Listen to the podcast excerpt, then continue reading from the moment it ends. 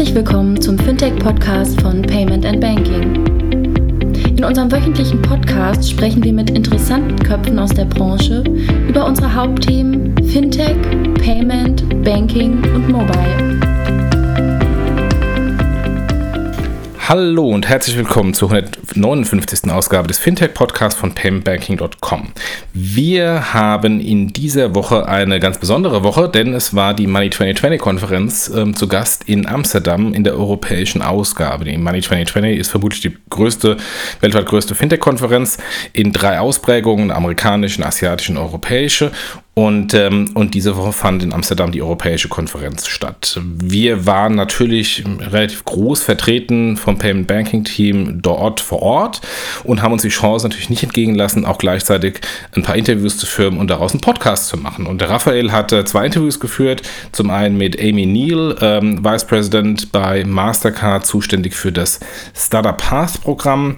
Und ähm, danach mit Ralph Ankemedia, ähm, CEO von Seguro, Ethical Hacker und ähm, Berater der Fernsehserie Mr. Robot. Danach haben wir noch eine Sonderform vom Carpool Karaoke, nämlich äh, der Kilian und der äh, André sind auf dem Weg vom, im Taxi auf dem Weg von, dem, von der Messe zum Payment Banking Dinner und ähm, haben da einfach mal ihr Resümee gezogen, was die Takeaways der Money 2020 für sie waren und das haben wir natürlich auch aufgezeichnet. Daher jetzt schon mal auch äh, große Entschuldigung für die Soundqualität, äh, die nicht dem üblichen Standard entspricht, aber es ist natürlich leider immer so, dass wenn man im in, bei Kongressen oder äh, Messen ähm, was aufnimmt, hat man immer ein sehr lautes Hintergrundgeräusch und natürlich das Taxi ähm, auch nicht sonderlich hilfreich ähm, hinsichtlich der Hintergrundgeräusche. Von daher äh, bitte Entschuldigung für die sonst äh, ungewohnt schlechte Soundqualität und bitte einfach über die Hintergrundgeräusche hinweg hören.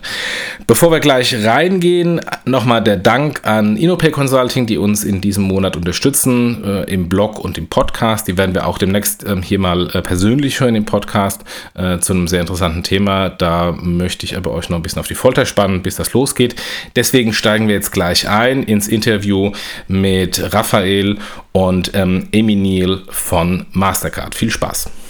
Tell me a little bit about yourself. You're doing so I head up startups, right? I head up the Start Path team, yeah. which is part of Mastercard Labs. Yeah. Um, we run an engagement program to connect with the very best later stage startups that exist right around the globe. Find opportunities to engage with them on behalf of Mastercard. Okay, cool. Can you give me a, couple of names that you engage with them, for example? Um, some examples of some startups that we're engaged with, of course, absolutely. So um, I'm actually here at the show with a, a good few of them to, yeah today and tomorrow. Um, so let's start with Divido. So Divido is a London-based yeah. startup company, fast-growing in the instalment space. So offering an instalments solution for merchants to be able to allow their customers to pay over time for high value goods okay. in both online and uh, in store. Yeah. Thank you so much, Corinne. Um, uh, so that's one great example. Uh, we began working with them at the beginning of last year, beginning of 2017, through okay. a six month program that we run. Wow. Okay. Um, and that's so another good example who's also here is uh, Mobeewave, yeah. which is a Canadian-based startup providing a tap-on phone solution as an alternative to point of sale. Okay. So. Um, yeah, so, so the approach that we take is we bring them through a six month program yeah. designed to add value to the company. Yeah. Um, so the companies that we work with have raised a little bit of investment, mm-hmm. um, have a product in market, and are thinking about scale. Mm-hmm. We think that MasterCard as a partner can help them to scale. Somehow you have scale. Right, right, right. exactly. think about new markets, yeah. think about new opportunities for their product, etc. Um, and then we also look to connect them in with our business units, different mm-hmm. product teams, market teams, etc etc., to look for opportunities for us to work together. Mm-hmm. So, big focus on co creation, yeah. proof of concepts, pilots, joint yeah. go to markets, commercial yeah. deals, etc. Okay. And then the other thing that we do with those startups is um, we connect them to our customers as well. Okay. Um, So. What, what, what's your sweet spot? Something in between Series A, Series B, something with already some traction, Series B, and something on, on top of that. Uh, geographically, you're obviously quite widespread. Yeah. So, what's the sweet spot for, for startups, for fintechs to actually engage with MasterCard? So, the sweet spot is Series A. Um, so, a, a, a, good, solid first round of funding with recognized institutional investors. Yeah. For us, that's a signal that the company has product market fit. Yeah. Um, that they have some early traction, typically with customers in their home market, yeah. and they're thinking about how they can scale. Okay. The reason we also like that stage is that they're not so set into a sales cycle that yeah. they can't innovate themselves. Yeah. Um, so we've had some really interesting um, companies who've kind of thought about the way that their product is conceived as a result of coming through the program because of what they've learned, and that's fantastic for us. We love it when that happens because that for us is a real sign of the value that we've yeah. been able to deliver. Okay. Um, now you've been doing that. You say it's a six-month program. You expose them to data, I assume, also connecting to the network, connecting to merchants. What's the most interesting feedback that you got so far from startups and from fintechs? Um, so like surprising, not the yeah. obvious. Oh, thank you. Now I actually have Mastercard. Now I have more exposure.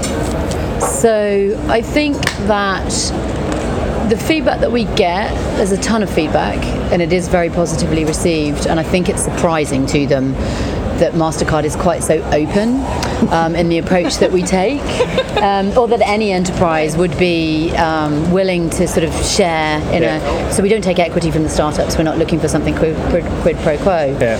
Um, so I think that they, they they're a surprise that we're happy to share with them our strategy, our roadmap, all of that good stuff to really look for opportunities to partner. Okay. But also, the other thing that we hear is that the opportunity to have a partner like MasterCard introducing them to the market, um, making direct connections for them with banks, with merchants, etc., is something that they could never have experienced themselves. As a startup company, you can be non- knocking on the front door of a, a, large bank for a very long time. uh, equally, you can find it very hard to charter a large organisation to yeah. find who's the right person to speak to, yeah. and that's the support that we've been able to provide them with.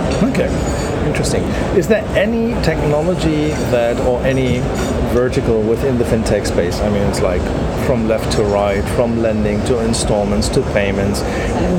What, what's the thing that, that excites you most? What, what are the things that we've been hearing blockchain being around the block now for ages and still people trying to figure out is there anything that you say we're interested in this particular? Obviously, coming from a payment space, we like to see what happens in payments. We like to see everything surrounding that. Or is it more like a maybe a negative connotation to it, but a spray and pray approach and say like, let's talk with everybody mm. because maybe then we'll get a lot of influence and maybe things that we wouldn't have seen on our radar. Mm-hmm what's what's your way going through that? So in terms of sourcing startup yeah. companies, we have a number of approaches. So first of all, we put out calls for applications, which yeah. is fantastic mm-hmm. because of Mastercard's brand. We are well recognised, and we get we get a, a lot of uh, inflow and volume yeah. from those calls for applications and surprises as well, which is fantastic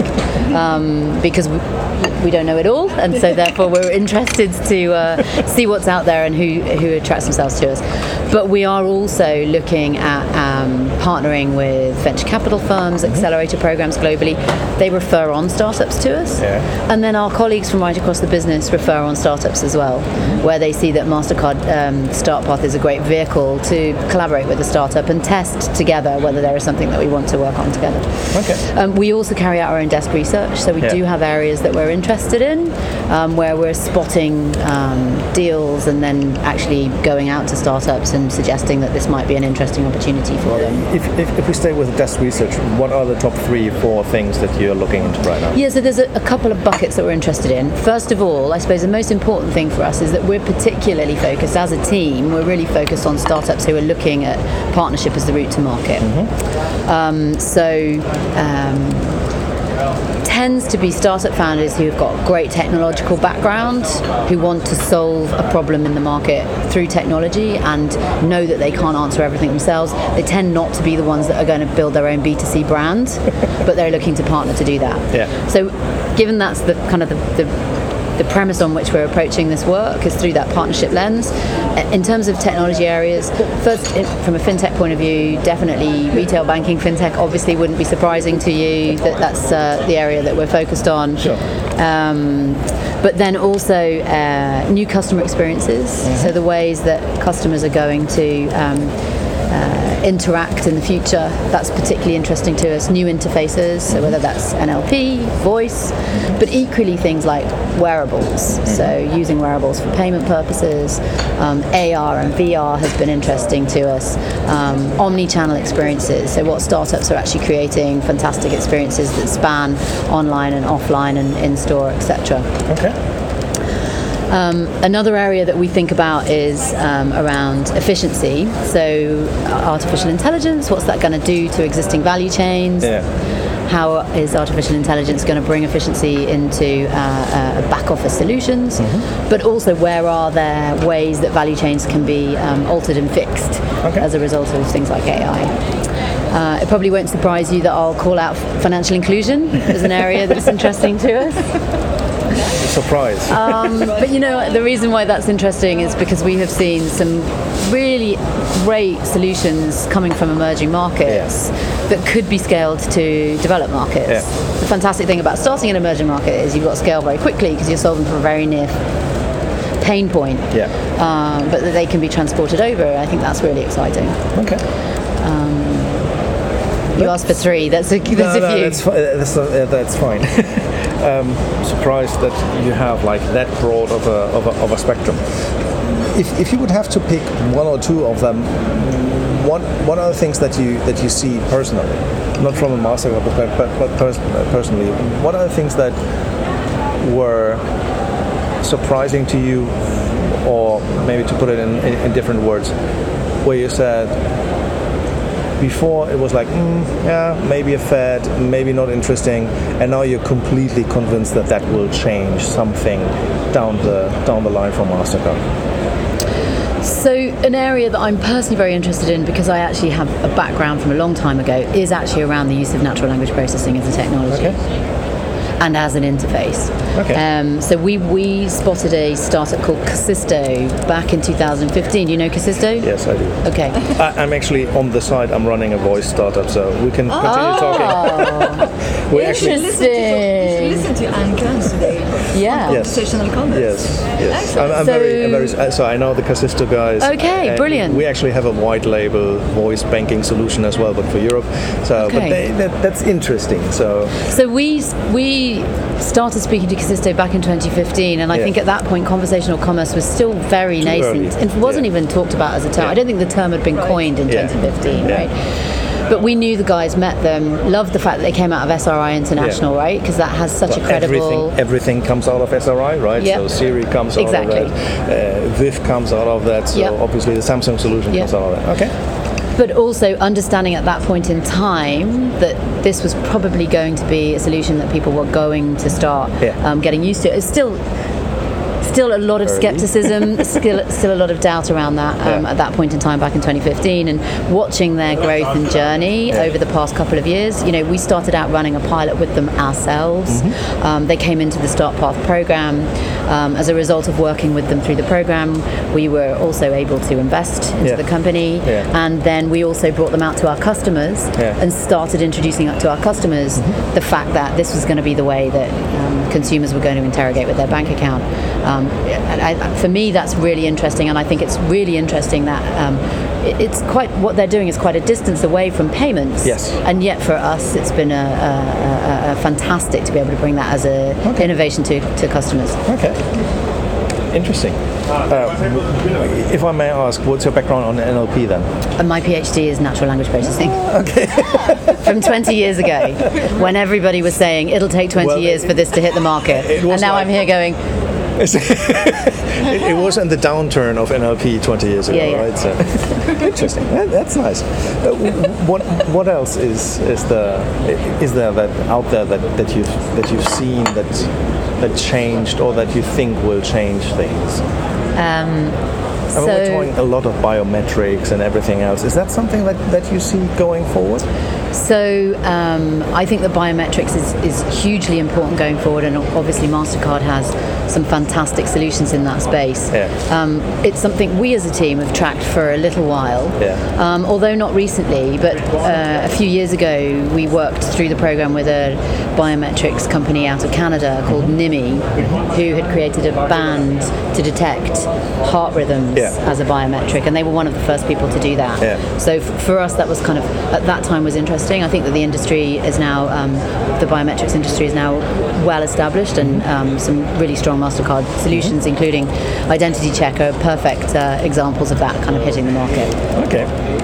Um, now, what's the what's the end game of the of the program? So you said like Callisto, uh, Kasisto, you actually looking into them, you've been helping them, you've been introducing them to to people. Is that like the poster child of how the interaction should work?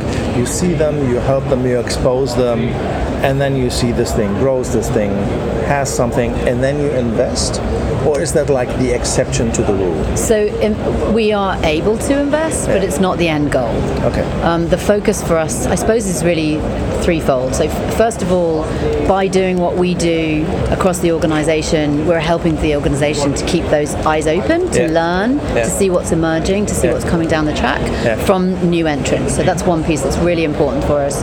And we make sure that we communicate that incredibly well across our organisation. And that's what leads to actually colleagues bringing us ideas as well. So, that's really great. The second thing is then the ability to work together with those startups to work on new products and solutions, to think about new ways of going to market together. Yeah. Um, so really properly collaborating, and that's why for us we're not looking at those very nascent startup companies, Yeah. but those that have a ha- have some runway with some capital and have a that product market fit.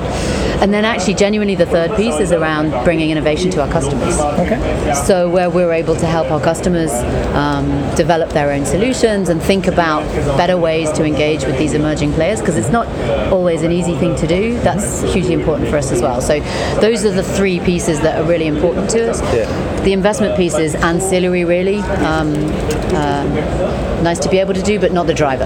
Okay. Okay. Um, now, you've been running that out of Europe, right? Or is it globally? No, it's global. It's global. So the Do you have distributed teams somewhere? What, what's the main hubs that you actually see in in in, in, in this uh, setup that actually work for you? So we, so the team is headquartered out of Dublin in Ireland. Okay. The StartPath team, but we have a StartPath team that's in New York, Yeah. One in Singapore, Yeah. and then one in Dubai.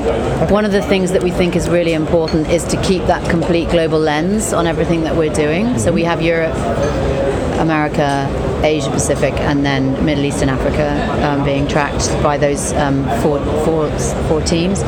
I think we're seeing interesting, obviously interesting stuff coming out of the big fintech hubs, which Yeah. I would categorize as the East Coast, Yeah. London, Singapore, and Israel. Yeah. But by having the teams that we have in those different locations, we're actually seeing some emerging hubs as well, which is super exciting. Okay. A lot of the emerging markets, and that would be very true in Africa. Um, we've worked with a bunch of companies in Nigeria, for example, Yeah. um, particularly around that financial inclusion topic. Yeah. Um, but then also, y- you know, uh, I think Australia is starting to become extremely interesting from a fintech hub point of view. Um, some locations in Latin America as well, uh, Argentinian startups, Brazilian startups. Um, yeah, so there are lots of pockets of real innovation that we're tapping into. I'm actually surprised that there was like when you were saying Dublin, New York City, Singapore, Dubai, there is this kind of black spot that is like Africa and South America, well, especially Brazil being like very, very hot in the fintech space. Yeah, yeah. Um, is that something that you plan to go in there, or is that something that you actually do from? I, I know that, for example, Visa also didn't have anything in South America for a long time. They were trying to do it out of Miami, Right. uh, which is close enough to, Yeah. to, to South America. Yep. Is, is that something that you see will change over time? So we've actually worked with a bunch of companies from South America, yeah. through the program. So we're completely global, um, and we're sourcing from every part of the yeah. world. Um, we do have part of the team that's based in New York that's specifically focused on looking at companies okay. in South America. Yeah. We also have an initiative that we call StartPath Ambassadors, whereby we have individuals in the markets who are working with us as a team to make sure that we are scouting for the very best in each of those markets. So. Um, yeah, so I, I, mentioned Dubai, but actually, you know, we have uh, a lab in Kenya as well. Oh, okay. um, so we're very focused on Kenya. We've yeah. got a couple of startups that we're looking at in South Africa. Nigeria, we've worked with four startups through the program. So yeah. Okay. Is there? Do you see? I mean, you said like what's what's the focus? Help the organization, ability to work on, on your product and solutions, and innovation to, to customers. Investment being nice what's with buying? What's with taking over startups? Is that something that, I mean, you've been looking at these things. Is that something that you can see happening over time? It's one of the, the, the main things that we have with banks is like banks always want to collaborate with fintechs, but only a few banks actually then start taking majority shares in startups or taking over startups. That's something that you see a lot in the US happening, but very domestic market focused, mm-hmm. not so much cross border or not so much in Europe, not so much in other geographies. Mm-hmm. So I think from my team's point of view, that's not our, our purview, but I think MasterCard has had some very interesting acquisitions in recent times. So it's definitely something that the organisation has focused on um, with the likes of NuData, yeah. Brighterion, and indeed Vocalink. Yeah. Um, so you know, I think that that, that, that does happen. Uh, not something that my team specifically focuses on. Okay. Okay. Um, let's go through maybe a couple of the. Um, of the products or of the interesting parts that you that you've been talking about. Let's go back to new interfaces, new customer experiences. Um, Omnichannel has been around the block for better part of what a decade. Is it coming? Or are we giving up on it? Because like omnichannel has been, oh let's do offline and online. Then it became like, oh let's Uberize the experience for everything.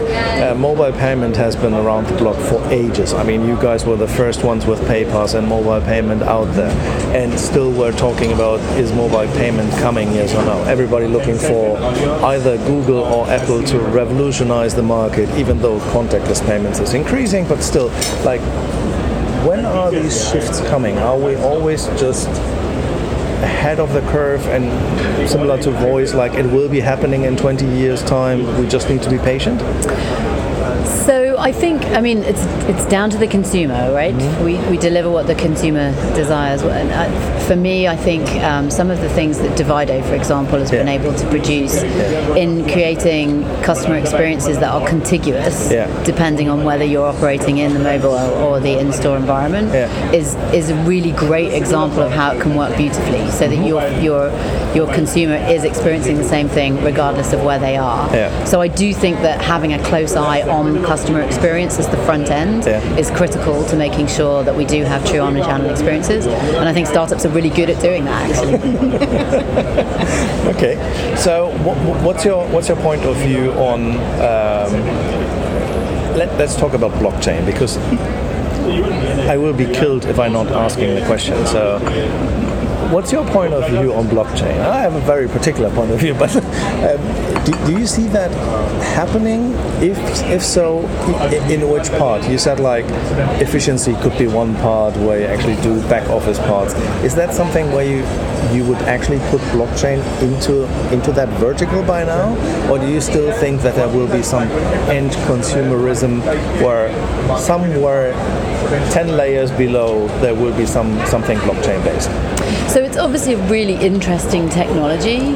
Um, from a start path point of view, we've had a couple of startups that we've engaged with in the blockchain space, but really who are looking at alternative use cases. Okay. Um, and I think that that's a very interesting way to learn about that technology and see how it can be put to um, original use. So we worked with a company called Everledger, mm-hmm. which is using blockchain to authenticate diamonds. So taking the unique components, the unique data pieces that create a, a unique fingerprint for each individual diamond and using blockchain as a trace to verify that through its journey um, from one consumer to yeah, exactly Yeah. through the value chain. So that for me was something that was really compelling. And then at the moment we're working with a, a- an Australian um, startup called Identitii, um, who are using blockchain capabilities to track. Um, payment information, uh, Okay. which I think is, is is another really interesting one. So I won't even dare to predict the future, um, but I do think that there are some interesting applications being developed. Okay. What's your view? Let's not go there. that will take too long. um, do you see waves on something that is hot today is less hot tomorrow, then comes back? So the classical S curve that you have, hype cycle.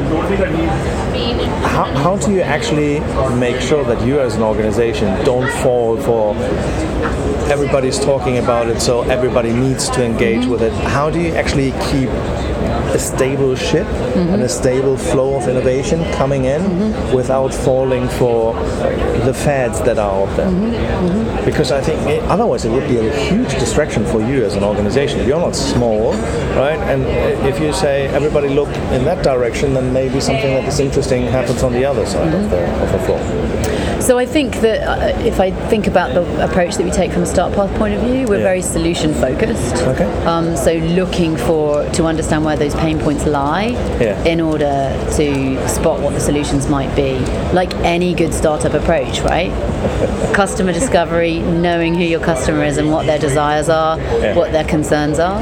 Um, bringing that back always to ensuring that our consumers are both secure and also trusting of the experience they're having, but making sure that that can be as friction free as possible um, in as many ways as possible. If those are the cornerstones, then that helps us to think about how we can solution well. Okay. Okay. Uh, Did you ever have any major disappointment where you said that sounded promising and then I mean that's how you learn and how you refocus. That sounded promising but it actually sent us down a rabbit hole and we don't want to do that anymore. So I think from a start path point of view, that's why we're doing what we're doing. A lot of it is to do with test and learn, Yeah. um, experiment, see Yeah. what works, see what doesn't. Yeah. From our point of view, one of the things that we've done is made sure that where there are experimental technologies that we might be bringing through the program, we always ensure that that's tied to a solid team. So something that's super critical to us is doing due diligence on the teams that we're working with, ensuring that they are um, credible, um, seasoned, understand the spaces that they're going into, and are open in, the, in open to the way of working that we're trying to work with. That they're uh, interested in exploring with us. Okay. Okay. How, how much actually did the spark of doing what you're doing catch on with the organization? So how much do you have now? People that are maybe in the day-to-day operations now want to do something more agile, more. So is there any? What I'm trying to say is like you have the startups on one hand, Yep. you have this massive corporate On the Yep. other side. Obviously, one of the things that you want to have is like infuse a little bit of this market view and of the spark of agile mm-hmm. into the corporation. How much did that already catch on so that you actually have now a flow of people? I assume more of the younger generation, and now says, "Oh, you know what? I actually want to jump ship from here to here, but instead of leaving Mastercard, now I can do that within Mastercard, if that makes sense." Yep, absolutely. So, from StartPath's Yeah. point of view, last year we ran about 30 different um, commercial pilots with Wow. startups and MasterCard, so not an insignificant number. Yeah. Um, and then we also have individuals from the organisation stepping forward to become ambassadors for the program, so who are scouting on our behalf. Yeah. But then also within MasterCard Labs, we have a team of people who focus on supporting the organisation to develop entrepreneurial product ideas. Um, uh, our program Idea Box is specifically tailored towards that, Okay. where we'll put challenges to the organisation and have the organisation respond. They're then equipped to set up their own teams, jump out of their job for a period of time and Yeah. focus specifically on that idea in order to bring it through a classic lean agile methodology to see whether it can develop into a full program. Did any of the spin-offs actually then become something like tangible, like another company or something new within the organization? Yeah, so there's a, a number of examples like that. I think a really good one is Simplify Commerce, Mm-hmm. um, which started out as a Mastercard Labs incubation, if you like, Yeah. and then now is a fully integrated product of the organization. Oh, nice. Okay. So it is something that the organization is very interested in and focused on. Okay. No, I, I, I'm actually conscious of time, so pretty much, pretty much done. Thank you very much for your time. It was a pleasure talking to you. Very nice to meet you. Thank you, Raphael. Enjoy the show. Das war Amy Neal von Mastercard und wir gehen jetzt gleich weiter. Raphael interviewt ähm, Ralph Enkemedia, äh, Security Expert, Ethical Hacker, CEO von Seguro und Berater der Fernsehserie Mr. Robot. Viel Spaß! So, I hope you're actually ready to announce what you said in Singapore that you want to announce. Yes. So, what is it? It's called Seguru. Yeah, like that part I know. I'm a play on the sec- on security guru side, and uh, basically it's a consumer app. Okay. So there's um, the, the idea, and what, what I've been working on now for a couple of years, is to how do I uh, really approach this security problem from the people's point of view? Yeah. Because the people are the biggest problem that I've found. It's not the technology. The technology we can secure, Yeah. but um, but if you say yes, then that's all it is. And, and in uh, Well, you have to put a little bit more meat on that. Well, it's easy to say. Everybody and his mother has been saying and trying to democratize or make it simple or dumb it down, right? But I mean, it never caught on, right? So you have like VPNs. Some people are using mostly. Why? Because they have a demand like I want to watch the Netflix shows, but I want to watch the shows that are in the US. And still, that is like a pain in behind today. Yeah. So now. So that's the so that's a great example because VPNs as an example of a security product that nobody sees as security. Yeah. VPN is a is a product for content access, yes. and then you have antivirus. Yeah. And here's the funny thing about that one. First of all, it's 25 years old. Yeah. And for the most part, nobody writes viruses because back in the day, yeah, you did this things that were for the purpose of destruction, sort of for fun. Yeah. Well, it's for, the laws, right? Yeah, but nowadays we know how valuable data is. Yeah. The hacking community does, Yeah. both the good and the bad. Yeah. That's the other thing to keep in mind. Yeah, okay. We now have a multi-billion dollar security industry, legitimate security industry, Yeah. and probably an equally as big, if not bigger, cybercrime as a service industry. I, so, I like that part. Um, so obviously this is not going to go away, Yeah. and, and this is all trying to address the tech, the tech, the tech, the tech. And yes, there's a lot of great tech behind what we're doing, but the approach that we took was uh, in working with people like Mary Aiken, who will be speaking with me here, who's the world's foremost sort of cyber psychologist, who Yeah. I met in Hollywood, and in working with Hollywood. What I learned was, the, you know, the most powerful method of communicating is storytelling. Yeah. And the problem with technology is it doesn't tell a story. Right? When you are an engineer, a programmer, a solutions expert, whatever you want to call it, but at the, at the end of the day, unless you're in sales, you're not telling a story. True. Right? So, in converting tech, tech uh, info, tech data into tech knowledge, Okay. how do we convert this? This IP went to this on this port, and this is how much communication happened, and it's encrypted or not encrypted, and this is what the packet headers have. How do we turn all that into your phone was talking to Russia at three in the morning? You sent this much over a UDP encrypted channel, which is Yeah. not a. How do we turn that into your phone's talking to Russia, and this might not be good? it's got to be something that simple, and at the same time also visual. Yeah. So not just the words to the story, but also to put it in a in, in a way that you could. And I'll give you a, a sneak peek before anybody else. Nice. Um, so, you know, as an example, this guy down here is going to tell you all the stories, and so this is recent activity within 30 minutes, and I can now go and say, okay, that's what's happening in the world. This is what's happening in North America, and then we're getting even down to what is that. Yeah. So this had eight connections. This is Yeah. how much connections. Yeah. That's even getting more refined by the time you all see it Okay. To the point of saying that's Twitter, that's Mm-hmm. Instagram, mm-hmm. it communicated over this periods of time, and mm-hmm. that sort of thing. This is legitimate applications. And Okay. obviously, all the bad stuff. Yeah. Well, it is a VPN. It's an antivirus. It's anti-phishing. It's basically all these different security technologies that we basically took together, put them together, and made them do the things that we know how to make them do. Mm-hmm. to ultimately provide you with sort of gamified experience of where your data goes. I like that. Starting with where your data goes, Yeah. then you'll start going, well, I didn't know my data went there. Uh-huh. Because you think the data is sort of non-physical. Yeah. But it is physical. It actually does end up at data centers around the world. And hence why GDPR, everybody's freaking out about Yeah. it. Because it's not a European thing. Your data goes around the world, and if it touches Europe, Well, you ask, are... ask Facebook and Google about the lawsuits. That's a very real thing. It is, exactly. And when you start talking about the kind of fines they've defined, it's really what making people, and I'm glad that's happening. yeah. Yeah. So, uh, so from the consumer approach was how do we put this in an easy way that provides all of those different technologies, the VPN, the you know, all of the different security technologies that, to be honest, we've used not only for major corporations but government to spy, if you will, Yeah. and then empower you, give you that power. How do we make you hack the hacker in a way, right? Uh, and, and the key to that is, is really through knowledge. But most people don't really want to deal with security. And I, I, I always explain it as that's the bouncer. You don't really want to deal with the bouncer. You know, you go into the club, you're with your three buddies. You ain't got enough girls to get inside. Sorry, you're gonna have to wait here.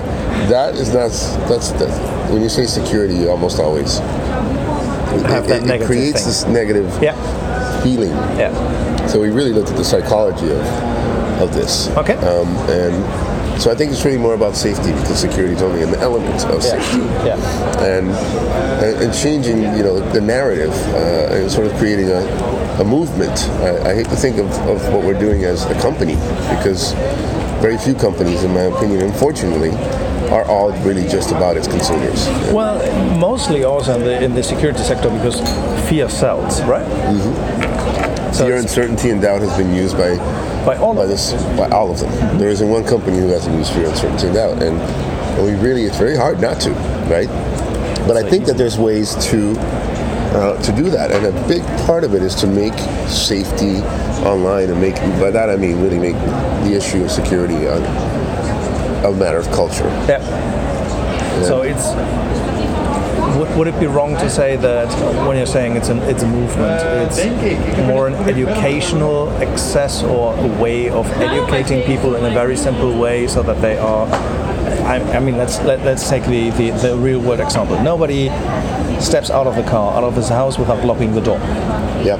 right? So Exactly. that's common sense. Yep. Uh, Is it, it? Would it be fair to say what you're trying to say is do the equivalent of that in the cyber world Absolutely. and actually say like, come on, it's common sense that you actually don't open up a GIF that says it comes from your mother in Russia that you don't have. Yeah. Funny kitties. Everybody opens up the funny kitties. Um, it's exactly that, and and, and that's uh, again that's why I said we, we took this approach of looking at the psychology of what happens when Yeah. we interact with computers, and it's there's a difference. It's like I was mentioning before. It's like the camera. When Yeah. you know the camera's there, you act different. When you don't know the camera's there, right? So. Uh, so it's a lot of the same, but there are some very big differences when when you're on this machine that you're Yeah. typing on, right? Um, there's a disconnect between the physical and this virtual, Yeah. and there's something in between we haven't defined yet, mm-hmm. right? And so the psychology of what happens in that process, we would do things online that we would never do in the physical world, right? I mean, going back to my early hacker days, you know, you do something under your handle Yeah. And, and only to boast that you were the one that did it. Now, what Yeah. kind of criminal would go out and shoot somebody and go, "I killed him"? Hey, check it out, I did it.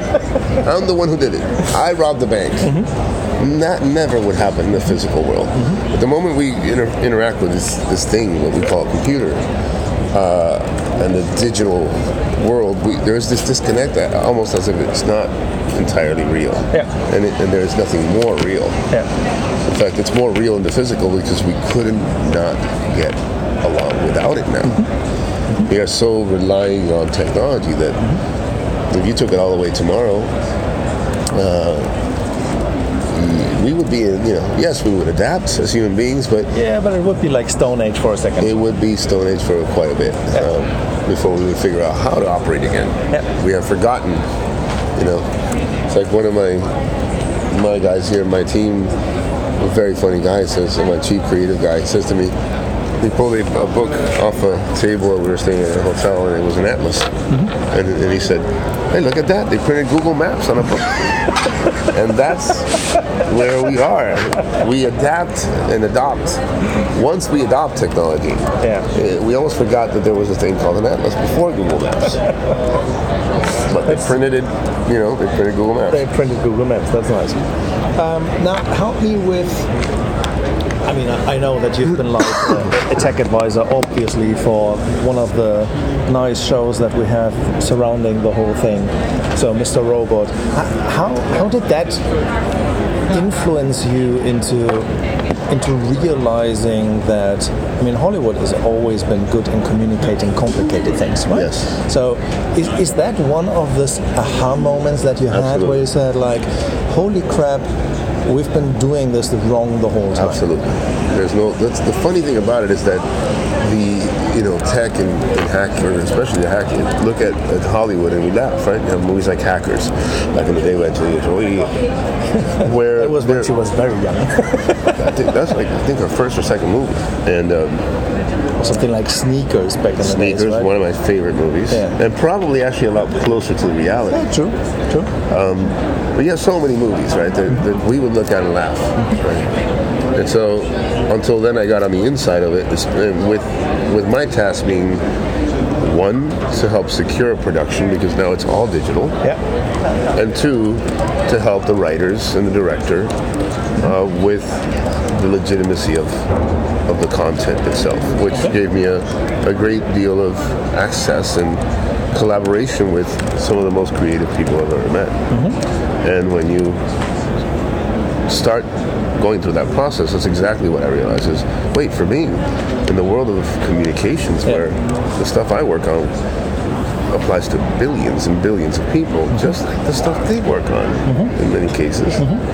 But they're actually the better communicator, right? okay. And that was definitely a, a the light bulb went on moment of wait, I just watched an, the entire process with Oliver Stone on two movies. So Yeah. I worked with a legend Yeah. and seeing the process that that it goes through to take this, this, idea that we're going to make a story about this, Mm-hmm. and that this in my in, in the sense of Seguru, that this is each story. Yeah. How do we turn each story, meaning each one of those communications your phone does, Yeah. into a movie? Okay. Think of it that way. Into a, nice. that has a visual element Yeah. that you can easily understand without all of this sort of jargon and three-letter acronyms that nobody would understand, right? Okay. So, if, if you would have one thing to say to the people that do the Black Hat, for example, um, what would be the one thing that you think the security industry needs to needs to change, needs to adapt? Because I mean, the, the Black Hat, and I've been doing that like for Oh, a you've couple been of going to years. Black Hat, yeah. Yeah, and it's it's fun. Uh, it's always Oh, absolutely it's fun. It's also nice that they, they try to dumb it down, but more like with a with this little wink in the eye, like, oh yeah, for the dummies in the room, please go like this. So That- I'm an engineer by training, so I, You're right. You're absolutely right, though. But that's that's that number one. That's that's the part of the problem is uh, there's a bit of arrogance, right? Yeah. That, that comes Yeah. from the security industry, um, and you know. It's a matter of opinion, whether rightfully so or not, because they know something you don't. But then again, you get hit by a bus, and that doctor knows something you don't, no matter how much you know about computer hacking. So, uh, so it, it's there, there's a bit of that, but that's always been there as part of that community. Yeah. Um, I think there's a, a lot of value to the Black Hats and the DEF CONs. Yeah. You know, over the year, that's now become just a, a gathering to see old friends. But the briefings themselves and Yeah. the content that's being discussed itself is is only good to those in the same in the know. Yeah. Yeah. And uh, so, so you know, having been and done that, and been there and done that for, over the years too, what I realized was we're just kind of talking to ourselves here. Yeah, true. so, you know, great. We have a room of Well, thousands it's an of people. echo chamber, right? Yeah. So what happens? You step outside that echo chamber, and it doesn't really have an impact. Well, the, the interesting part is if you, obviously it's in, in Las Vegas, but if you actually go to one of the normal retail stores that you have in some of the malls or in, in the hotels, and then you start talking with a normal clerk, Mm-hmm. it goes like, oh yeah, we have all of these crazy people running around right now. I think it's Black Hat or DEF CON right now. Yeah, yeah. I, I don't know what these guys do, but they do something with computers. And that's it. Yeah. That's what the people get. That's true. And that's actually the interaction that you have between the community, which is so much, has so much knowledge. Yeah. Also would freak out a normal person, right? Yes. If, if I would tell you as a normal person what I could do with your phone and what you're doing and so on and so forth, you would freak out completely. Absolutely. But there is a huge divide in the whole thing, and it's getting worse. Now everybody's talking about AI, everybody's talking about self-driving cars, everybody is talking about automation and robotization and what have you not. I mean, it's obvious that the people, like the normal people, like if we're talking in the US, not the ones on the East Coast or on the West Coast, but just Yeah. a huge blob in the middle, is completely freaked out. Yeah. So, Yeah. uh, do, do we need to have more Hollywood dividing that? Do we need to have more Segurus telling that? Absolutely, I welcome uh, you know as much competition in trying to figure out uh, or, or in figuring out ultimately how to better be how to be better communicators, and I think that's that's the thing the cybersecurity industry and, and people in it um, could be better at. Right? Is you know yeah we're great in, in the tech, but we need to be better in the people, and that's part of the problem is because the reason we went to the tech was we were not very good with people. Yeah. And uh, you know, some of the most brilliant people I know are useless in, in putting them in a room with humans. So that's why they're good with computers. But there has to be that sort of, there, you know, people I think to some degree like me who have figured out over time how to do both and become better and better communicators to the rest of the world. And that's why I really enjoy doing more conferences like this where it, it comes out of left field to some of these people. Well, it's a finance conference, you know, everything here is about banks and payment systems and Like, you're to you, you scared the shit out of people in Asia by telling uh, how many things were stolen in ICOs. Yeah. I saw the people left and right and center go like gasp and everything else, and I was like, seriously, guys, that's like normal. Everybody knows that, and Yeah. they were like completely freaked out. Yeah. But it actually it takes this kind of shock and awe to actually open up the eyes of even people that decide on a day-to-day basis Yeah. if security or safety. Let's say I like safety more as a Yeah. word. If safety is actually something that they need to do or not. Yes, yes, Right? yes, and that's that's the key. Uh, is that they're these decision makers are the ones choosing whether to spend more or less, and it's not a money issue. That's the, what I'm trying to say. No, they're, they're spending a shit ton of money on something else. Right. It's a knowledge issue. It's an Yeah. educational issue. Yeah. And the tech is just a, comp- a small component of the bigger problem. H- How much is people like ourselves, like the press, not helping by blabbering gibberish like GPG is broken, uh, you can't secure your email anymore because something happened, I don't know what, but please don't encrypt anymore. I don't I don't know if it's a matter of helping or not helping. I think it's kind of a neutral issue because to be honest with you, we're all for the most part the way I see it is the world is, is drowning in information right now. So they're already their heads are already below water. And uh, you know what they've got left in their lungs is what they came down with right now with the amount of information. It gets Yeah. to a point where they make a decision uh, of whether to just die in it or try to swim back out up and get some more air. Okay. So I don't think that you know. Again, the, the whole thing of using fear, uncertainty, and doubt is is unfortunately just in the news. It's just journalism. It gets it gets more ratings, uh, if you will. It gets more people to people like the drama. Okay, undoubtedly. But I think, like I said, it's at the same time look at you know culture, cultural things like hip hop and uh, you know, and, and things in the arts, jazz. Look at all these different things that are cultural phenomena, you will, the movements that they've taken off. They weren't that way because of negative things that the, the press reported. It's about the, the truth of it, the truth of the music, the truth of the words, the truth of whatever the poetry or the dance or whatever it is. So I think that's that's my approach, and that's uh, again what I'm learning from working with with the creatives is to turn you know, turn the messaging into something that has to do with where you where you feel culturally as part of of the world, you know. And we all, again, if we bring it down to, you know, screw the consumer word. If we bring it down to the human people, Yeah. Um, we all care about something. And so the moment that you touch that thing that you care about and you realize that thing you care about is connected to the internet, mm-hmm. because it's all connected to the internet, then all of a sudden you're going to care more about safety and security. but that caring is going to come from the right place. It's not going to come from a negative place. Okay. So you say something like, let me try to find a good example. I can I can convince people that taking photos of your children, for example, and putting them on social media is a great idea, but there's an inherent risk in that. Yeah. Because it's not only your grandma looking at it, but it could be other people that do other things with it. Absolutely. So it's finding these simple stories that everybody gets, Absolutely. and then The trying to simplest, the better. The and then trying to convene from that the message. That's why you should care. Uh, yeah, and actually, you don't even have to convene the message. If you're doing a proper job of communicating the message, the rest is up to the to the person. So they get it anyhow. they get it. I mean, you get it. Okay. I mean, it's for example talking about a hack and then doing a hack on someone. Yeah. There's a big difference. You can talk about it and they go, "Oh yeah, oh that's kind of scary," but then you do it to them and they go, "Oh shit!" Then they really feel it, right?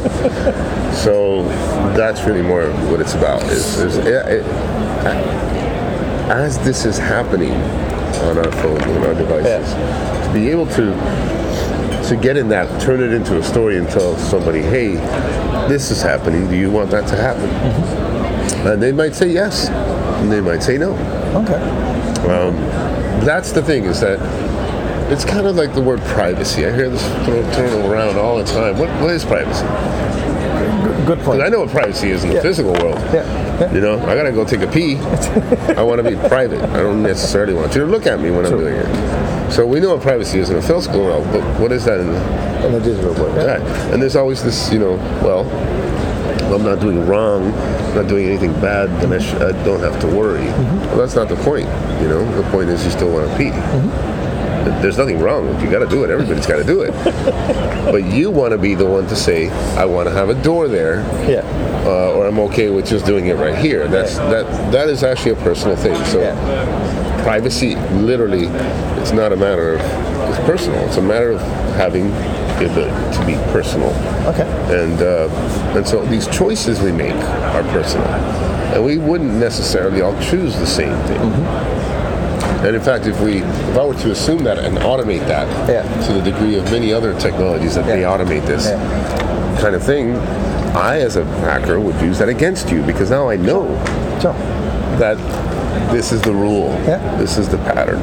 But isn't that actually something where I've stopped taking notes because this interaction is so much better?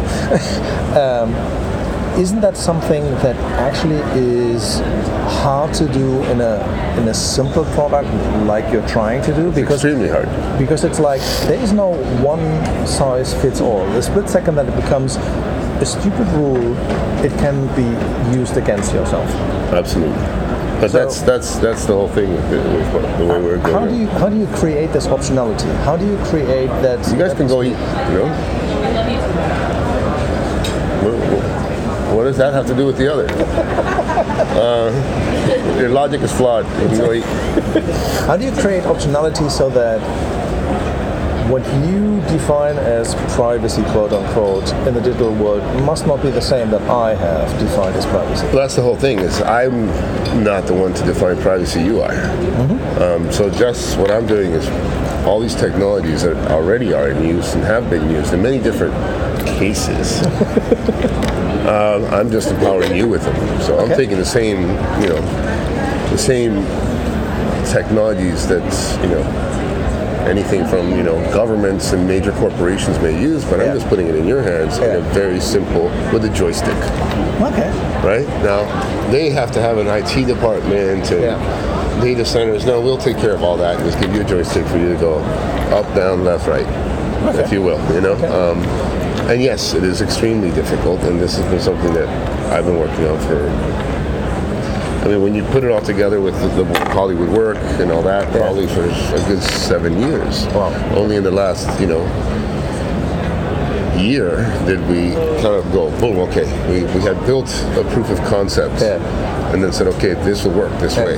And it can provide all these mechanisms to access content. And so we are a VPN too, in addition to that. But, you know, even addressing the issue of content. Well, what if I can, I have, I now have the relationships in Hollywood to be able to go back and say, well, if you're a Seguru user, that's a value add for Showtime and HBO because I can guarantee you that's an American traveling abroad who wants to access HBO. Yeah. And if you want to take that away from him Yeah. because he's traveling abroad, then there's a chance for you to lose that user. But in addition to that, you're now providing that user with all of this additional safety, Okay. which adds safety and, and lessens risk to HBO.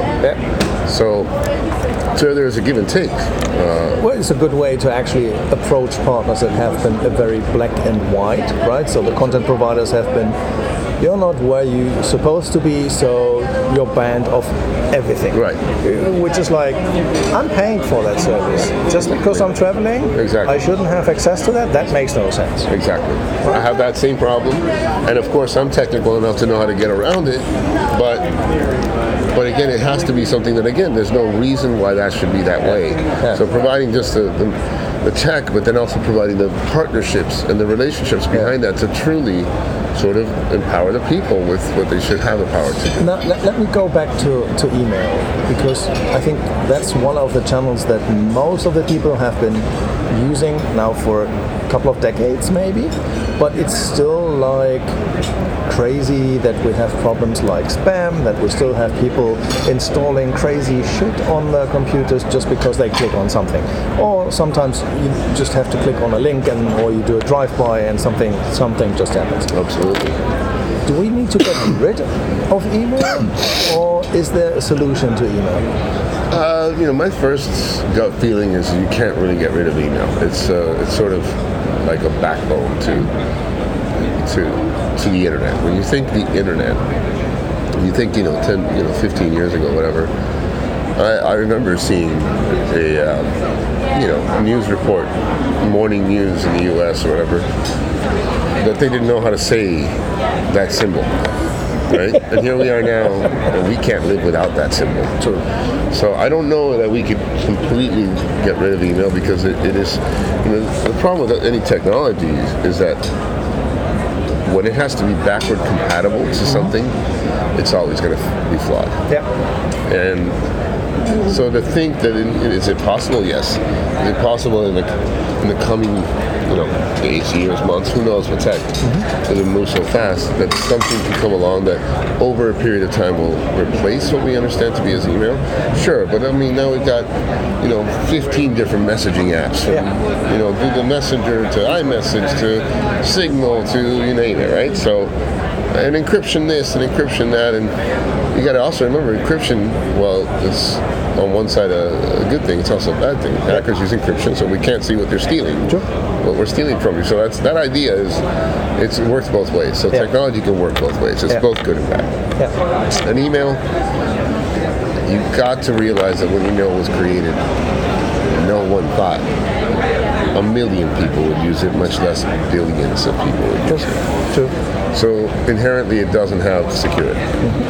Uh, if we, again, global awareness. Yeah. The more we talk about this, the more we come out of the black hats and start talking to the rest of the world in a way that they can understand. Yeah. I think the more that, okay, well, we can operate with that, knowing that if I got an email from you that said open this, it might not be from you.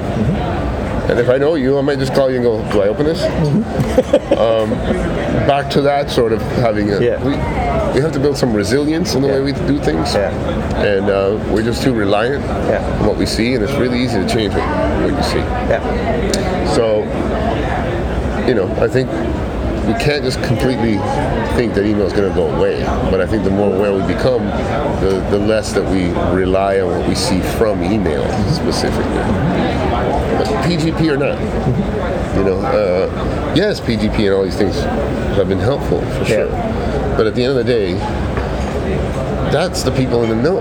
True. My mom doesn't know what PGP is. True. And even if she did, that didn't Yeah. mean she would use it correctly or use it all the time. So, True. So yeah, there, there are, I think, possibilities of using, you know, messaging capabilities in the future that Yeah. will go away from email, but I don't think email will go away. away. It's just too To build To in, ingrained in the yeah, ingrained in. Okay, let, let me ask like the, the last question, then I'll really let you go. Um, because I know that we're all running late. No worries, um, worries. AI and weaponization of data in the security world. There's been like a lot of talk that black hats can actually, because they're more technical, because they know how to operate with these data, that they can actually do more harm than the security world trying to adapt into different kind of attacks and attack vectors that are now, I would say, more fine-grained. They mm-hmm. can be actually targeted to not a multitude of users, but if you are a valuable target, and we're not talking state nations, right? But mm-hmm. if you are a valuable enough target, then I can actually try to spear into you and use data that is available to you because you're worth the effort. Yeah. Is that something that you think we will see more of because until it becomes less? I think you know. I think we will see more of that. I think what the part that I think you're leaving out is that I, I don't think that we're just going to see more of that from the cybercrime side. Okay. I think we're going to see that more of that from the corporate side. And What we're seeing with Facebook and Cambridge Analytica is a perfect example of that. Yeah. So, you know, there's a fine line between between what is legal and Yeah. illegal. Yeah. And the illegal, obviously, the thing they have going for them is they have no rules. Yeah. They have no boundaries. Yeah. They can do and try whatever they want as long as they know what they're doing and they know how to hide themselves well Yeah. enough to, Yeah. You know, we've seen a hell of a lot more arrests over the years. Yeah. But think about the numbers. You're still talking about, what, a couple of handful of people gotten arrested for computer hacking True. by comparison to the, you know, billions affected by it. Mm-hmm. So I think the thing we have to be careful with is a matter of social responsibility because Mm-hmm. uh, just because something is a C Corp, S Corp, LLC, Yeah. OU, whatever you name it, does not mean that they're not doing or potentially doing the same thing Okay. that a that a black hat would do. Okay. So you actually see that irresponsible, or maybe it's also just because they can and because they have the data, irresponsible corporations not knowing, not seeing what some people are doing, and then weaponizing that. That is something I, I that think. you I see. mean, I think. You know, in all honesty, it's uh, you know, you're questioning whether they know about it or not, and uh, I have to question whether they know about it or not. so just because you got caught yeah, doesn't mean that you. doesn't mean you didn't know about it. Yeah. And uh, and it's it's great to be in a position to say, I didn't know about it. Yeah. And whether that's true or not, uh, that's That's a different, that's a different story. question. Okay. Ralph, thank you very much. It was a pleasure. Thank you. Thank you. Thank you. Das war das Interview mit Ralph für Enke Media und jetzt gehen wir gleich weiter zum Money 2020 Resümee von äh, Kilian und ähm, André. Im Taxi in der Sonderform von Carpool Karaoke äh, haben sie einfach ihre wichtigsten Takeaways und Learnings zusammengefasst äh, von der Messe, von der Konferenz. Viel Spaß. Wie war es hier auf der Money 2020 bisher? Ja, wir sind ja gerade in Amsterdam, haben uns die Money 2020 Europe die ersten zwei Tage mal so angehört und fahren erschöpft zu unserem Abenddinner, auf das ich mich freue. Also du freust dich aufs Essen. Und wie war so das Event bisher für dich? auf die Gäste natürlich nicht. Nein, Gäste? Gehen wir die alleine essen? Du hast mir was vorenthalten. Das, es wurden wieder welche eingeladen. Ich habe doch letztes Jahr schon gesagt, das sollen wir sein lassen. Ähm, nein, also zwei Tage, man hört so ein bisschen an der Stimme, durchgehend, durchgehend geredet, ein Meeting nach dem anderen, was aber genau auch aus meiner Sicht das Sinn der zwei Tage war, also dahingehend sehr gut. Sehr viele Leute getroffen, sehr unterschiedliche Leute getroffen. Bin kaputt, aber zufrieden und freue mich jetzt auf einen entspannten Abend. Also Amsterdam war gut. Du hast ja mittlerweile mehrere Money 2020s in verschiedenen Locations hinter dir. Ne? Also du warst in, in Kopenhagen auf der Europe, du warst in Singapur. Kürzlich in Asien und du warst auch schon in, in Las Vegas. Mhm. Ähm, Gibt es irgendwas, was du hier in Amsterdam anders findest? Oder, ähm, Also ich, mir gefällt die, der Aufbau des Events deutlich besser als wie die sehr ähnlichen Varianten in Singapur und Las Vegas, die sehr amerikanisch geprägt sind mit ist in einem Hotel auf unterschiedlichen ähm, sorry, Floors. mal kurz unseren Taxifahrer bitten, das Fenster zuzumachen. Is it possible to close the window? Ja? Genau. Vielleicht für unsere Hörer, wir machen heute eine Version des Carpool Karaoke Podcasts, machen ihn direkt aus dem Taxi. Nee, aber zum, zum, ähm, zum Event, das gefällt mir deutlich besser, weil dieses auf unterschiedlichen äh, mal, Stockwerken verteilte Event macht das Networking sehr, sehr schwer, macht es auch schwer, dass man mal zufällig Leute trifft, weil man eher in irgendwelchen Vorträgen verschwindet. Das war hier viel, viel besser. Auch der Raum für Gespräche, Sitzgelegenheiten war gut. Das heißt, damit von der Perspektive so mit, mit die beste Money 2020. Fairerweise muss man sagen, bei den, vor allem in Singapur war es natürlich die erste. Da muss man sicherlich schon noch mal ein bisschen ähm, Room for Improvement lassen und Also ich habe auch das Gefühl, dass die irgendwie mit jedem Event einfach lernen. Ne? Also letztes Jahr, ähm, also so Essen ist irgendwie nochmal deutlich besser geworden, so die verteilten Essstationen, es gab keine langen Schlangen und sowas, muss man irgendwie auch echt sagen. Also das waren so die, die, die harten Fakten. Also ich finde auch bisher, also im Vergleich zu Kopenhagen mindestens genauso gut. Kopenhagen fand ich damals diesen Gang halt immer so super praktisch, weil du dort einfach nur stehen musstest und jeden gesehen hast. Das hast du hier nicht so gehabt, so einen zentralen Ort außer den Eingang. Aber da stellt man sich dann doch, doch seltener hin. Ähm, also fand ich, fand ich irgendwie auch. So inhaltlich, hast du irgendwie das Gefühl, dass sich was verändert hat in den letzten Jahren? Gibt es einen anderen Schwerpunkt oder Nee. eher, eher, eher das Gleiche? Nee, also bei den anderen Sachen kann ich dir zustimmen. Also das Food-Konzept fand ich auch sehr gut. Dieses Massenessen, was man sonst immer hatte. Alle Ja. müssen jetzt gleichzeitig Punkt 12 zum Lunch, ob du willst oder nicht, passt irgendwie auch nicht mehr dazu. Leute, das ist eine ganz gute Analogie, wollen dann essen, wenn sie essen wollen. Genauso, wenn sie dann zahlen wollen, wenn sie zahlen wollen.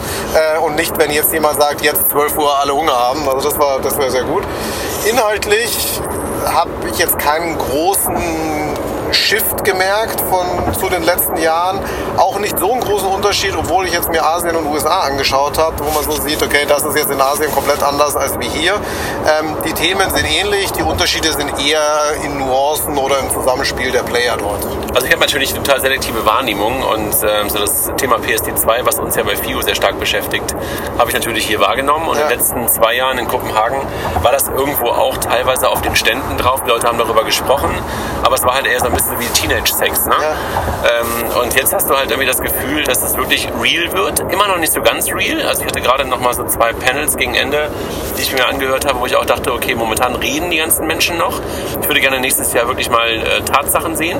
Das fand ich schon super, super ähm, konkret, dann doch in den Diskussionen mit vielen, wo du im letzten Jahr noch auf einem abstrakteren Level geredet hast.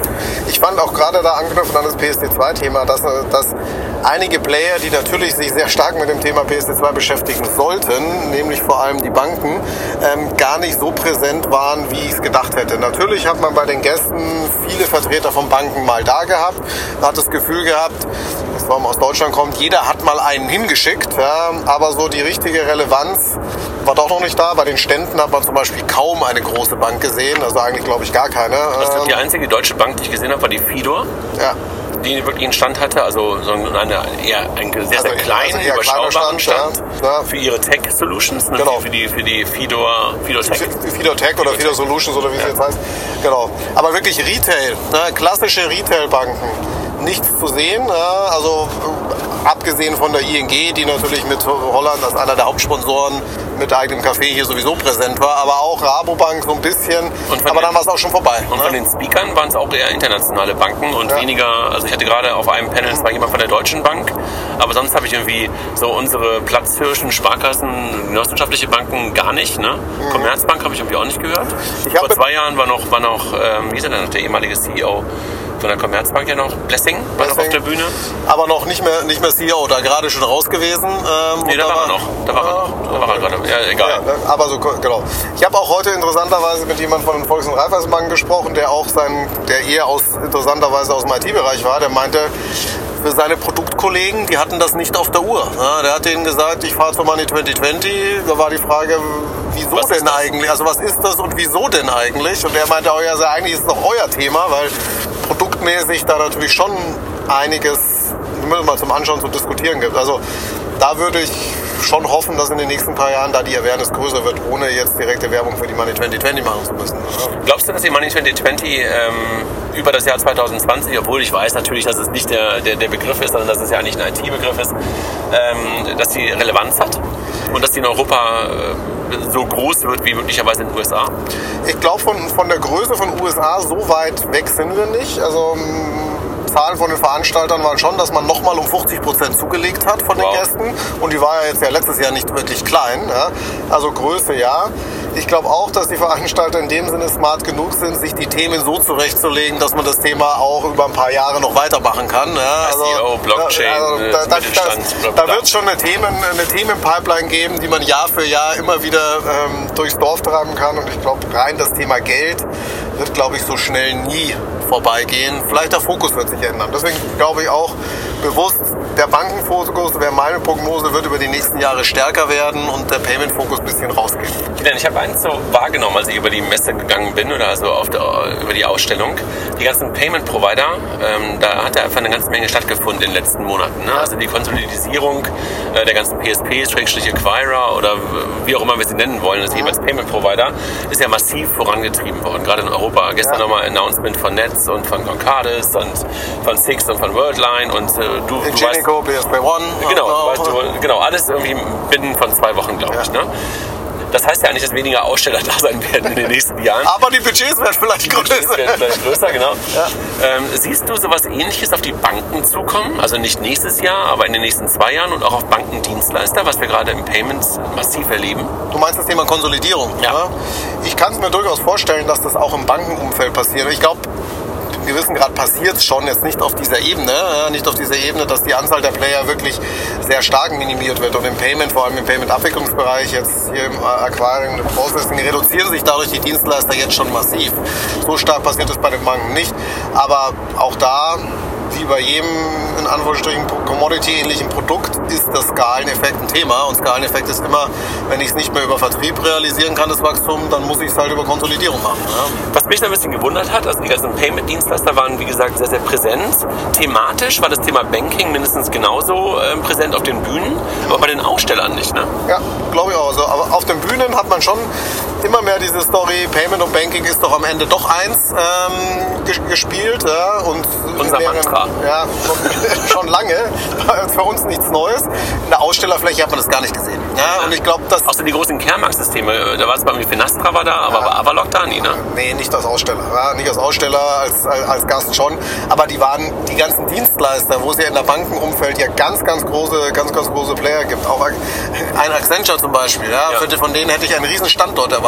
Ja, gefühlt nicht, nicht präsent. Ja. KPMG auch nicht, KPMG ne? nicht, äh, PwC nicht. Die ganzen großen auch Beratungen, ja, die massiv Geschäft dort machen, nicht, nicht anwesend. Also deswegen, in dem Sinne gibt es da schon noch. Capco habe ich noch gesehen. Ja, auf den Sponsoren habe ich gesehen. Stand gar nicht, aber ähm, also da gibt es schon noch Potenzial. Äh, und ähm, das heißt, da werden die Kollegen nicht aufhören, weiter Vertrieb in diese Richtung zu machen. Was hast du von der, auf der Bühne mitgenommen? Ich weiß, dass du nicht irgendwie super viele Sachen, Sachen gesehen hast. Hast du irgendwie ein Highlight gehabt irgendwie auf, der, auf der Bühne in den letzten Tagen? Ehrlicherweise nur zwei Sachen gesehen. Das eine, was natürlich sich jeder angeschaut hat, äh, Wozniak, der mal so kurz so ein paar Statements gegeben hat, wo man, das war unterhaltsam, trotzdem jetzt nichts äh, Weltbewegendes, wobei man das jetzt auch nicht, äh, oder ich zumindest nicht erwartet habe. Das zweite Thema, was ich mir angehört habe, war ähm, Amazon bzw. die Amazon-Kooperation mit Virgin, Virgin Trains, wo sie sehr stark das Thema Kundenschnittstelle vor allem am Beispiel von Voice gepitcht haben. Also Thema auch wieder Payment im Hintergrund. Nichts Neues für uns, aber doch dort stärker in den Vordergrund gerückt. Okay. Ich habe irgendwie heute, habe ich ja vorhin schon erzählt, weil wir haben ja gerade schon ein kleines Interview davor geführt mit Katharina, die auch hier mit dem Taxi sitzt und uns jetzt zuhören, zuhören kann. Ähm, ich habe heute das Thema Klarna mal so ein bisschen anders verstanden. Also ich, für mich waren die bisher einfach immer nur so einer von den ganzen Payment-Providern. Und natürlich war mir klar, dass die ähm, in, den, in den Nordics auch unglaublich groß sind, andere Ja. Dinge machen. Und ich habe die ehrlich gesagt in den letzten Wochen, weil ich ein paar Sachen bei Wish bestellt habe, das erste Mal richtig wahrgenommen. Und da habe ich gedacht, so, ups, das ist ja irgendwie dann doch andere Art von Payment und andere Art von User Flow, andere Art von Integration. Und war einfach heute echt wirklich beeindruckt ähm, von der Keynote, von dem, von dem Sebastian ist da, ne? Von dem Sebastian, von einem von den Gründern, wie die das ganze Thema ich sag mal, Financial Life betrachten. Ne? Die gucken nicht auf Payment, was du auch schon ein paar Mal gerade gesagt hast, sondern gucken wirklich auf das komplette Thema Finanzen in Kombination mit Leben, also wie, wie leben wir, was wollen wir gerade kaufen, was haben wir gekauft äh, und sehen das natürlich auch im Kontext von GDPR auf der einen Seite und PSD2 auf der anderen Seite einfach auch als, als Möglichkeit, sich dort auch als Brand zu positionieren. Ne? Ja, und ein bisschen ähnlich ist es ja die Story, die man über die letzten, keine Ahnung, ein paar, Wochen, ein paar Monaten auch bei PayPal verfolgt hat, dass dieses Payment und Banking sehr, sehr mehr zusammenwirkt, Aber- aber wobei sie es da- anders, anders machen. ja. Aber da muss ich ehrlich gesagt sagen, bin ich so unglaublich, soll ich sagen, enttäuscht oder immer wieder überrascht, wie wenig PayPal da wirklich vorangeht. Weil diese ganzen Möglichkeiten hätten sie, haben sie schon lange. Und deshalb war ich heute- heute auch so von, von Klarna äh, positiv überrascht, weil die einfach echt, also jedenfalls aus meiner Perspektive, einen Weg gezeigt haben, den ich total nachvollziehen kann, den ich total logisch finde und wo ich wirklich Chapeau sagen muss, ähm, toll. Genau, bei PayPal war nicht so präsent, wie man es eigentlich gedacht hat. Ja, sie hatten zwar irgendwo einen Stand, aber aufgetaucht Nee, einen Stand nicht. hatten sie gar nicht. Sie hatten nur eine, eine Ecke, wo du dich mit denen zurückziehen konntest. Ja, so eine ne? Lounge hatten sie, Ja. ja. genau, so eine Lounge. Also. Und auch, was man auch sagen muss, wer nicht zum Thema nicht präsent, Adyen, Adyen. Adyen, ähm, meine Erwartungshaltung war so kurz vor IPO, wir sind in Amsterdam. Eigentlich ich habe gedacht, das Ding, Flughafen schon gepflastert sein. ich hab ne? gedacht, das Ding ist grün. Ne? Ja, so, genau. ich- so, das Ding, Ding ist grün und die haben ihr Büro direkt in die Konferenz verlegt. War nicht so. Die waren ja. gar nicht da, ne? Die waren gar nicht da. Ich glaube, der äh, Roland hat eine, war auf einem Panel gesessen, habe ich jetzt nicht gesehen, habe ich vorher nur kurz, kurz gelesen, also der CCO von, von Adyen. Aber Präsenz null. Ja, so, so, keine Ahnung wieso, aber Ja, möglicherweise äh, äh, treffen da so ein bisschen ähm, Erwartungshaltungen aufeinander, dass die Ja. Jungs bei der Money 2020 einfach natürlich auch eine ganze Menge Geld haben wollen von den Leuten, Ja. die hier auftreten. Und wahrscheinlich Adyen sagt, ey, wir müssen das irgendwie nicht mehr wirklich so richtig tun. So ähnlich wie PayPal wahrscheinlich ey, warum, was soll ich für einen Stand, was soll ich mit dem Stand machen hier?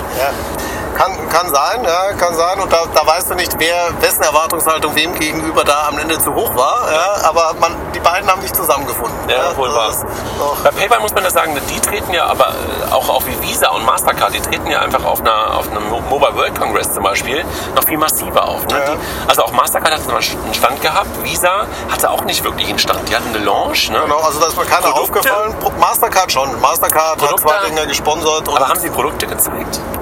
Ja, Mastercard Okay. hat schon ein bisschen was, bisschen was gezeigt. Also war okay, aber jetzt auch nicht massiv. Ja. Ja. nicht massiv. Visa wenig. Auch Hast andere du- Schemes gar nicht. Ja. Hast du deutsche Fintechs gesehen? Gab es auf jeden Stand von irgendwem oder hast du irgendwen auf der Bühne gesehen? Mir jetzt, also Bühne war ich zu wenig, um es wirklich beantworten zu können. Jetzt nach einem Stand fragst. Also es gab halt ein Announcement direkt am Anfang ne, von, von der ING, das Investment in FinCompare, deutsches, Ja. deutsches, äh, Genau. deutsches Startup. Ja, die, also einen richtigen Stand, der über dem Stand der Größe, ich bekomme zwei Tickets und habe dann halt einen Ich habe gerade ein Punktplakat gesehen Ja. zum Thema niederländisches Startups, gerade an der, an, der, an der Bahnhaltestelle. Waren aber auch nicht auf der Money Waren auch 2020. nicht da. Gestern habe ich übrigens ein Punkboot gesehen auf meiner Bootsfahrt, Okay. ein großes, Okay. das uns überholt hat. Ähm, Maximilian hat man auf der Bühne gesehen, N26. Ja, der war noch da. ja, aber Matthias Kröner, war der auf der Bühne noch irgendwo? ja, war irgendwie angekündigt, aber gesehen habe ich ihn nicht. Ja. Ähm, und, ähm, und wie gesagt, Widerstand auch eher klein. Also fand ich jetzt nicht so präsent. Also deutsche, deutsche Fintechs. Wer war noch da? Ah, Solaris Bank, stimmt, Solaris, Katharina, vielen Dank. Solaris war schon größer, das ist Solar- richtig. Solaris Bank hatte wieder diesen coolen Stand, der beim letzten Mal noch auffälliger war, weil er direkt am Eingang war, die Speakers Lounge. Also wirklich eine Ja. coole Art, äh, wirklich präsent zu sein, weil alle Speaker an ihnen vorbeilaufen mussten und sie hatten ihre kleine Booth halt auch da. Ne? Das war echt gut gemacht. Stimmt, das- Chapeau. das- das- ich, und ich glaube, stimmt, hier, ähm, Roland war auch auf der Bühne. Ja. Und Marco heute auch nochmal. Also Ja. Solaris war sehr präsent. Stimmt, stimmt, stimmt. Zu Recht. Kilian, was Oh. nehmen wir sonst noch mit, außer dass wir jetzt mittlerweile fast am Ende unserer Taxifahrt, glaube ich, ähm, angelangt sind? Ähm, was, was, was nimmst du mit aus Amsterdam?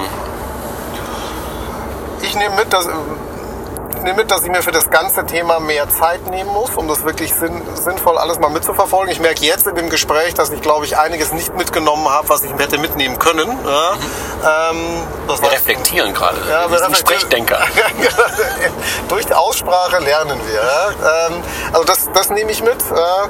Und auch das Vornehmen zu sagen, dass ein bisschen die, Aufteilung zwischen Gespräche und Zuhören vielleicht ein bisschen mal mehr in die Richtung Zuhören zu geben und nicht so viel selber zu reden, weil gefühl, gefühlt habe ich durchgeredet und eigentlich, wenn man selber redet, lernt man wenig. Und das ist das, was ich mitnehme.